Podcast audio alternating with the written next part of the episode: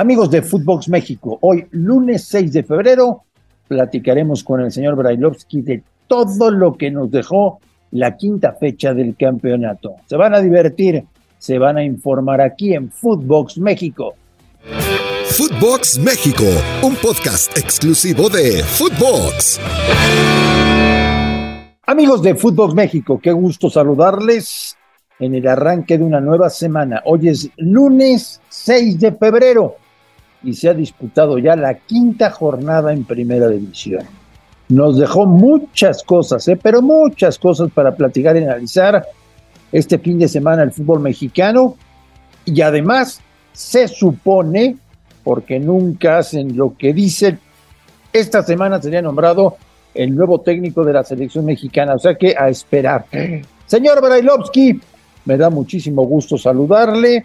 Empiezo el día de hoy diciéndole que como siempre los árbitros le ayudan a su equipo. ¿Cómo le va? ¿Cómo anda, Marel? Qué lindo. O sea, siempre hay alguna excusa, siempre hay algún motivo, siempre por algún lado tenés que encontrar. Pero está bien. Vamos a empezar por lo que dijiste. Si, la, si los operativos dijeron que esta semana va a ser este, la elección... No va a ser, no va a ser. me, me quita la palabra a la boca. Y la segunda vez, ah, esa es de toda la vida, basta, van 30 años con la misma pelotudez y siempre te doy ejemplos de que tratan de perjudicar a la América y no pueden. Pero bueno, querés encontrarle eh, la quinta pata al gato, como decimos en el país, listo, está bien. Ahora vas a decir que seguramente que no fue falta, que posiblemente, que hubo dudas, que no sé es Correcto. La realidad, la realidad es, que iban 2 a 0 en contra, empataron 2 a 2 y hasta lo pudimos haber ganado. Así es en América, papá. Sí. Así es en América. Montaño los, los fue empujando poquito a poquito. Claro, claro, sí. Ahora vas a decir que también que jugamos con 14, 17, 18. Pero siempre lo mismo. Cuando la América saca un resultado que para algunos, para algunos, puede ser por alguna falla arbitral, enseguida es los ayudan. Y cuando pierde, salen con que, bueno, alguna vez lo tenían que perjudicar. Dale, basta, basta con ese verso, va. Basta con ese verso. Bueno, la, gente lo sabe, Ruso. Es algo que no se van a poder quitar de encima nunca. Por supuesto. Hasta que desaparezcan del mapa te sigo, completo. Te sigo dando ejemplos. ¿Querés que te dé ejemplos? Porque no. te los doy, ¿eh? No, no, no. Ah, bueno. mejor, mejor dime cómo evitó Chivas el ridículo en tiempo de compensación. Bueno, según su técnico diría que jugaron maravillosamente bien. Y seguimos insistiendo vos y yo que con cadena lo hacían mejor. Eh, y, Mucho mejor. Y, evitó el ridículo porque, bueno, apareció, apareció con un cabezazo dentro del área Mayonda y terminó llevándose el resultado. La, realidad es que eh, eh, en la cancha este, se enfrentaba un equipo que hace unas semanas decían todos que era el peor porque enfrentaba a la América. Ahora la gente de Chivas diría que es competitivo, pero bueno, esto es parte del fútbol, parte del fútbol. Cuando, cuando las Chivas no sacan un buen resultado, defendemos, ¿por qué? Porque sale el nacionalismo de muchos y demás, cuando esto es fútbol, esto no es de nacionalidades. Y cuando el más grande de todos llega a perder un punto, entonces son horribles. Al fin y al cabo sacaron el mismo resultado los dos, ¿no, Marín? Los dos sacaron el mismo resultado y Chivas sigue demostrando que es un equipo que va a pelear el puesto 10-12, no más allá de eso. Eh, Ruso, a ver, ya de, de manera muy seria, no sé si puedas hacerme un examen, un análisis de qué pasa con el Guadalajara. ¿Qué le falta al Guadalajara? ¿De qué pie cojea el Guadalajara? O sea, vamos, vamos ruso a la raíz. ¿Por qué tantos años? ¿Por qué tantas desgracias? ¿Por qué, ¿Por qué el Guadalajara ya no es un equipo competitivo de los mejores en primera división? ¿Qué fue lo que pasó? Yo, creo que es desde la organización, desde el planteamiento, del armado, de la propia institución, este, con querer o no querer demostrar o hacer lo que deben hacer para que este equipo siga basándose en los jugadores mexicanos y que vaya creciendo. Es tan simple, es tan simple como eso. Me parece que este, desvirtúan eh, proyectos, creen que terminan convenciendo con eso, cambian constantemente directivos, cambian constantemente directores deportivos, de técnicos, de futbolistas, y la realidad es que si no hay una organización a mediano y largo plazo no lo pueden conseguir. Por eso esto tiene que ver desde arriba, desde la cabeza, pasando por los dueños, después por este, los directores deportivos que eligieron en su momento, este, algunos buenos, como para mí, ¿no? Este, de la Torre, eh, un tipo serio que sabía trabajar, y pasando por otros que lo único que hacían era pasar por pasar, como es el caso de Peláez, que le importaba un poco la institución. Este, la realidad es que desde ahí parte todo, en la organización y en las realidades que les tocaba vivir. Nunca, nunca hicieron verle a su público. Ahora no vamos a pelear por títulos, ahora vamos a reorganizar todo esto, vamos a tardar cuatro o cinco años y luego sí. Y llevan ya 20 años de frustraciones totales, salvo aquel triunfo o aquel torneo que ganaron este, en la época de Jorge Vergara en el Descalzo. Y sí, con, con Matías Almeida. Eh, este, este Guadalajara, si tuviera en la cancha a Alexis Vega, a Macías y a Brizuela, ¿sería diferente? Mira, si, si lo tuviera en buenas condiciones, sí, es un aporte importante estos chicos, son jugadores de calidad, los que acabas de mencionar, este, pero ya estuvieron también en su momento y tampoco pasó nada, ¿entendés? O sea, las cosas ya se dieron de cierta manera y tampoco terminó resultando. Esto quiere decir que, el, vuelvo a lo mismo, la organización, la forma de, manejarlo, la forma de hacer crecer a futbolistas que vienen de las fuerzas básicas, no fue la correcta, porque estos chicos que mencionás y que son jugadores de calidad, ya estuvieron en este mismo proceso de 10 o 15 años y tampoco sacaron resultados. Cholos, segundo equipo del torneo que despide a su entrenador. Me parece, Ruso, que fueron 14 partidos consecutivos sin ganar eh, este señor Baliño, al que le fue muy mal.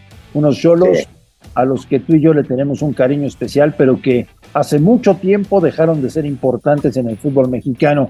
Eh, yo espero, de verdad, eh, que alguien les diga que nada mejor les podría venir que Antonio Mohamed, aunque pues ya sabemos que todo a veces se rige por la por la, las opciones que tiene Bragarnik de directores técnicos que trabajan con él. Entonces, ¿te imaginas si Cholos recuperara al turco Mohamed? Sí, sí, sí, me lo imagino, por supuesto, porque el turco los hizo grandes en su momento y terminaron logrando cosas sumamente importantes. Sería, sería una maravilla, maravilla, digo yo, para Cholos que el turco pudiera regresar eh, tomar el mando de la institución y llevarlo a los lugares que merece estar esta gran institución que por momentos eh, fue, fue partícipe y este, con, mucha, con muchas ganas, con muchas convicciones pelearon por títulos y ganaron. Cruz Azul parece que despide a Raúl Gutiérrez Russo, parece que ya el no va más en Cruz Azul es una realidad. ¿eh? Sí, diga, digamos que, que se veía venir, ¿no, Andrés? Este, y, no, digo, no, no, es, no es fácil, no es fácil bancarse todo lo que está pasando ahí adentro, eh, no es fácil. Y yo, yo creía mucho en el potro, pero un técnico no puede hacer todo si no tiene el apoyo de la dirigencia, de la gente que está afuera, de la gente que tiene que llegar a aportar en los momentos que tiene que aportar. Y cuando digo esto es traer futbolistas que el técnico requiere, traerlos en términos y en forma. Es muy difícil. El Potro llegó, este, innovó, hizo algunas cosas importantes llegó a lograr ciertos resultados en torneo pasado, pero cuando vos le vas a dar continuidad al cuerpo técnico, también tenés que ofrecerle las garantías y, los jugadores que el técnico pretende para poder armar un buen equipo, un gran equipo, ¿no? Porque el Azul es un equipo grande. Eh, se cansó Gutiérrez de pedir un delantero matón, no se trajeron, a cambio le trajeron dos argentinos que ni siquiera conocía, Raúl Gutiérrez, Así son las cosas, así son las cosas en Cruz Azul. Eh, exactamente. Estaremos muy pendientes de qué es lo que sucede con este equipo que está penúltimo de la tabla de posiciones. Y volviendo a la tabla ruso, y lo decimos cada semana, y yo sé que es como una patada en las muelas para los directivos, pero los tres mejores equipos de primera división, que son Pachuca, Monterrey y Tigres, no están en la elección del nuevo técnico nacional por eso mismo, porque hacen las cosas distintas, porque hacen las cosas diferentes, porque traen planteamientos este, innovadores y esto de alguna manera nos permite que vayan a ingresar en este conglomerado de gente que termina siendo lo que uno o dos termina recibiendo cuando esto es fútbol y otra vez hay que empezar desde arriba a manejarse las cosas de otra manera. Es normal, normal, Mari, normal. No es para ahondar, lo venimos diciendo hace cuánto tiempo y es seguir con lo mismo todo el tiempo. Oye, ¿No te sorprende el nivel de López con Pachuca? No, bueno, me parece maravilloso, un tipo convencido y creído en, lo que él podía llegar a dar, con una directiva que lo bancó a morir y un técnico que en el momento que salió Guzmán aprovechó para dejarlo jugar y haciendo las cosas realmente que tiene que hacer. Es muy inteligente. Está bueno, pero, pero siempre lo hemos dicho, ¿no? O sea, López es un futbolista distinto, diferente, con un talento especial. Nada más que él se la tenía que creer y después que crean en él para permitirle jugar. Si Almada es el técnico de la selección, te firmo ruso que lo va a llamar.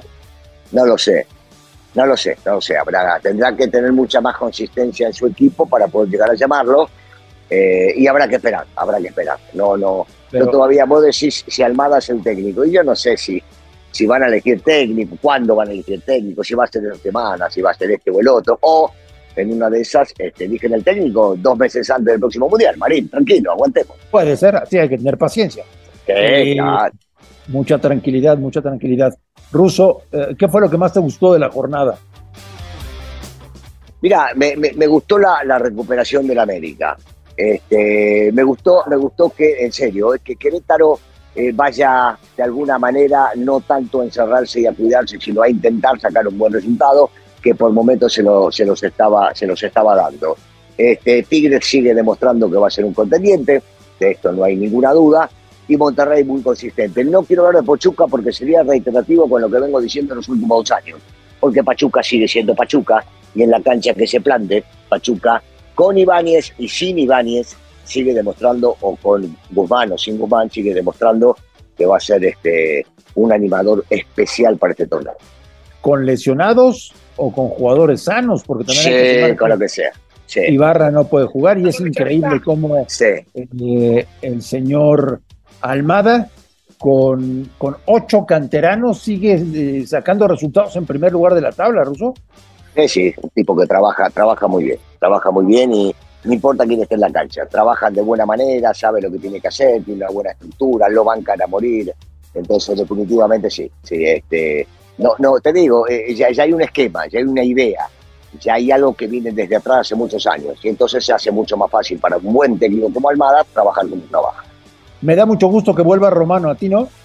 Sí, sí, sí, sí, sí. Ya, ya era hora que vuelva Rubén, porque tiene buena idea, porque es un buen tipo, porque es un técnico trabajador. Bueno, tendrá que tener suerte, ¿viste? En el fútbol tenés que tener suerte, Andrés. y el este, plantel es muy malo, ¿eh? ¿eh? sí, sí, sí, sí. Pero bueno, Rubén después de tanto tiempo afuera, creo yo que él sabía que no va a poder pretender demasiado y que tenían que ingresar a donde le dé una oportunidad. Bueno, pues con Daniel Brailovsky aceptando, por fin lo logramos, aceptando que el penalti de Henry. A tu hermana, a tu hermana, Marina, aceptando a tu hermana, Marina, a tu hermana, Marina, a tu hermana. Que de la posición donde le marcaron falta al América no había falta y le regalaron. A tu hermana, Marina, a tu hermana, mandale saludos a tu hermana, me voy. Ahora sí voy a contar, quería contar el teléfono el ruso Brailovsky lo ha decretado. Ayudaron al América otra vez. Ruso, te mando un abrazo. Se fue, se fue, se fue. A nombre de Daniel Brailovsky y de André Marín, gracias por escucharnos. Esto fue Footbox México del 6 de febrero. Un abrazo y hasta la próxima.